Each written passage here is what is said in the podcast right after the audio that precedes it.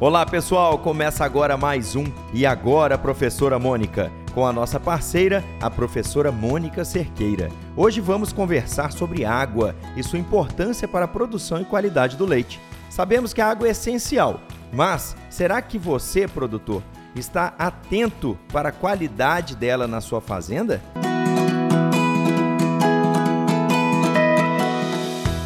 É, a professora Mônica Cerqueira já está aqui com a gente por telefone e vai nos falar um pouco sobre o impacto da água na qualidade do leite. Fique com a gente e acompanhe este novo episódio do CCPR Cast, porque a água é muito importante e precisamos estar sempre atentos.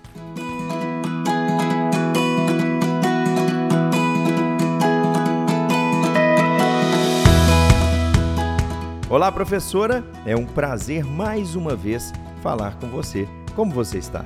Oi, Edu. Estou bem, espero que você também esteja. Queria te fazer uma pergunta. Como é que está a qualidade da água de sua fazenda, Edu? Professora, aqui nós preocupamos muito, mas estou ansioso para a nossa conversa de hoje para saber se eu estou fazendo tudo direitinho. Depois eu te respondo. Excelente, Edu. Na atividade leiteira, a quantidade e a qualidade da água são fundamentais para suprir ou atender às necessidades de consumo do homem e dos animais, além da limpeza e desinfecção das instalações e equipamentos, visando garantir a saúde humana e animal necessária para a produção de leite seguro. Por outro lado, Edu, infelizmente, apesar da gente saber da importância da água, a sua qualidade não tem sido considerada muitas vezes quando se deseja desenvolver atividade leiteira ou produzir leite de melhor qualidade. Essa negligência tem contribuído para a ocorrência de problemas que vão desde a transmissão de doenças ao homem e aos animais, como também para perdas econômicas pela elevação da contagem bacteriana total do leite, ou o termo atual, né, contagem padrão em placas, e pelas maiores taxas de mastite no rebanho. É aí que gera o impacto na qualidade do leite, então, né, professora? Isso mesmo, Edu. O impacto da qualidade da água na qualidade do leite pode ser direto ou indireto, devido a alterações que ela provoca, alterações essas que são físico-químicas e ou microbiológicas. Sem monitorá-la, o produtor e a indústria de laticínios podem ter perdas econômicas significativas, sobretudo pelo aumento da contaminação do leite por bactérias deteriorantes e até mesmo por algumas que são patogênicas, ou seja, que podem causar mastite ou até mesmo doenças no homem. Mas quando você fala em qualidade da água, professora, você pode nos explicar de forma bem objetiva como que ela pode realmente afetar a qualidade do leite? Claro. Olha só, a qualidade físico-química da água, ela pode afetar a qualidade do leite principalmente por reduzir a eficiência das etapas de limpeza e desinfecção dos utensílios, dos equipamentos de ordenha e dos tanques refrigeradores, ou seja, ela vai fazer com que a limpeza não seja eficiente e com a falha nós vamos ter aumento da contagem de bactérias. Edu, as características físico-químicas da água importantes no processo de limpeza e desinfecção são a dureza e o pH. Você sabe o que, que é isso? Opa, isso aí é diferente, hein? Essa daí eu quero que você explique um pouco mais, professora. Vamos lá. A dureza da água é caracterizada pela capacidade que ela tem de neutralizar a ação dos sabões, ou seja, ela precipita os sabões, os detergentes. E ela é calculada pelas concentrações de cálcio e magnésio, que são dois, é, vamos dizer, dois minerais que estão presentes na água e isso é expresso como carbonato de cálcio, em ppm ou em miligrama por litro. Dependendo da concentração desses sais, a água é classificada quanto à dureza. Geralmente, quando ela contém menos de 100 ppm de carbonato de cálcio, ela é chamada de mole. Até 270 ppm, ela é semidura. E menos de, 100, de 360 ppm, é dura, enquanto acima de 470 ppm, Edu, olha só, ela é chamada de muito dura. Não sei se você já observou, Edu, mas às vezes regiões que têm água dura é comum a gente ver incrustações esbranquiçadas, por exemplo, até no chuveiro. Isso é deposição desses sais decorrentes dessa água com dureza mais elevada. Então, esses sais, eles formam a chamada pedra de leite, sendo necessário para sua eliminação usar detergentes ácidos em maior frequência e também concentração. Isso aumenta os custos de produção, pois a água dura diminui as concentrações ideais dos princípios ativos das soluções, interferindo dessa forma nas suas propriedades. Em outras palavras, Edu, a água dura na fazenda, ela causa problemas na eficiência da limpeza. Deu para entender? Essa parte da limpeza eu entendi, mas aí eu queria saber o seguinte: como que a água dura, ou seja, com maior quantidade de cálcio e magnésio, interferem na qualidade do leite? Pois é, a concentração de cálcio de outros íons na água leva à formação do que a gente chama de biofilmes, que provocam contaminações tardias no leite produzido. Esses biofilmes, eles são normalmente formados nas curvas das tubulações do equipamento de ordenha e levam à contaminação posterior do leite quando a higienização desse equipamento não é correta.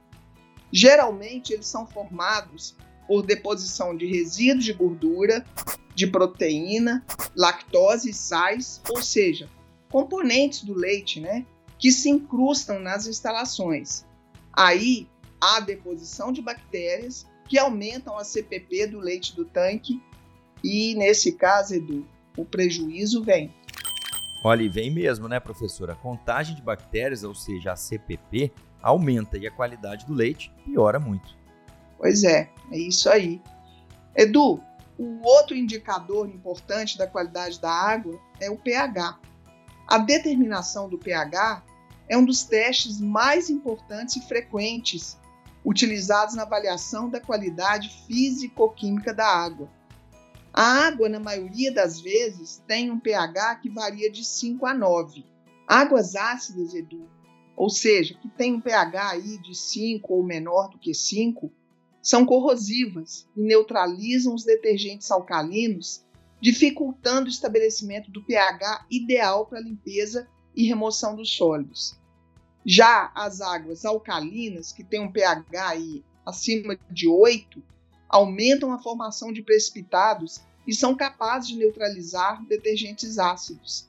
Ambas exigem maior concentração de detergente. Esses detergentes alcalino, clorado e ácido, é importante isso, Edu. Ela, é, eles têm um pH ótimo para limpeza adequada da superfície do equipamento de ordem e do tanque refrigerador. Desta forma, o detergente alcalino clorado atua em um pH mais elevado, às vezes aí 11,5 até 13. E o detergente ácido em pH mais baixo, eu estou falando aí de 2,5 até em torno de 3,5.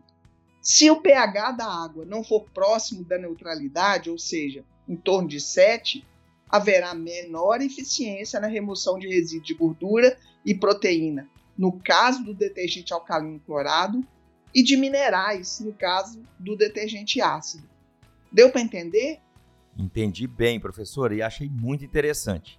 Agora, tem como, de maneira bem fácil, a gente avaliar esse pH da água na fazenda? Ótima pergunta, Edu. Tem sim, e é muito simples. O pH da água ele pode ser facilmente verificado na fazenda por meio de tiras de pH daquelas que a gente usa muitas vezes para avaliar água de piscina né, daqueles kits que a gente usa para avaliar água de piscina. Basta fazer a imersão da tira de pH em um frasco limpo contendo a água a ser analisada e verificar a cor, comparando com um padrão que acompanha esse kit de avaliação. Essa medida é muito simples e importante. E ainda tem análise de qualidade da água que a gente precisa fazer em laboratório, né? Mas com qual frequência que nós devemos realizar essas análises? Você pode nos dizer, professor? Claro, muito importante esse ponto que você comentou agora, Edu. Além de análise de dureza e pH, análises microbiológicas, como por exemplo contágios de bactérias do grupo dos coliformes, entre outras, devem ser realizadas pelo menos uma vez ao ano. É importante lembrar também que a água é um importante veículo de bactérias e que na época das chuvas a sua qualidade pode piorar dependendo de sua fonte de captação. Com isso, pode ocorrer aumento da contagem padrão em placas E olha só, Edu, muitas pessoas não sabem disso, mas pode ocorrer também aumento da contagem de células somáticas. A água pode veicular várias bactérias, e entre elas destacam-se algumas causadoras de mastite ambiental, como por exemplo Escherichia coli, Klebsiella, entre outras, e também daquelas causadoras de mastite contagiosa, como por exemplo Staphylococcus aureus, que a gente já conversou várias vezes em outros podcasts. Você se lembra? Lembro sim, professora. Olha, esse assunto ele é bem complexo, hein? E tem um ponto aqui que eu queria destacar, professora. Às vezes, a CPP do leite no tanque, ela aumenta. E quando avaliamos tudo, não encontramos uma razão para isso. Com essa conversa, percebo que já pode ser a água, né? Isso mesmo, ótima observação, Edu. É isso que acontece. Muitas vezes a gente faz a verificação para ver onde que está tendo uma falha e tudo está correto, mas às vezes a gente esquece de avaliar exatamente a qualidade da água, que pode ser a causa desse aumento da contaminação bacteriana. Então, a gente muitas vezes não percebe a importância de ter uma água com qualidade na fazenda e esquecemos de fazer as análises. Mais uma vez, precisamos monitorar a qualidade da água, e eu diria, de novo, pelo menos uma vez por ano. Nesse caso, precisamos coletar amostras na fonte, cisterna, poço ou água de superfície, por exemplo, na caixa d'água e na sala de ordenha. Às vezes o problema pode estar na caixa d'água e aí precisamos lavar as caixas e realizar outras ações. Portanto, fique atento, produtor. Avalie a qualidade da água de sua fazenda e, se preciso, faça o tratamento necessário. A cloração é importante, mas outras etapas podem ser necessárias também. Procure orientação técnica e lembre-se: só controla quem monitora. Que conversa boa, professora! É importantíssimo a gente lembrar que a água é essencial e que precisamos cuidar dela e garantir sua qualidade. Quando usamos água contaminada ou dura, por exemplo, a qualidade do leite vai piorar. E isto nós não queremos de jeito nenhum, né? Então, produtor, verifique a qualidade da água de sua fazenda. Lembre-se que a cloração da água é muito importante e que você e seus funcionários também consomem a água da fazenda, né?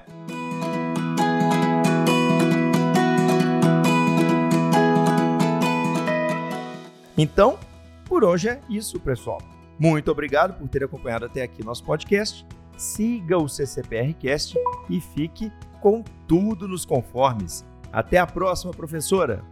Até a próxima, Edu.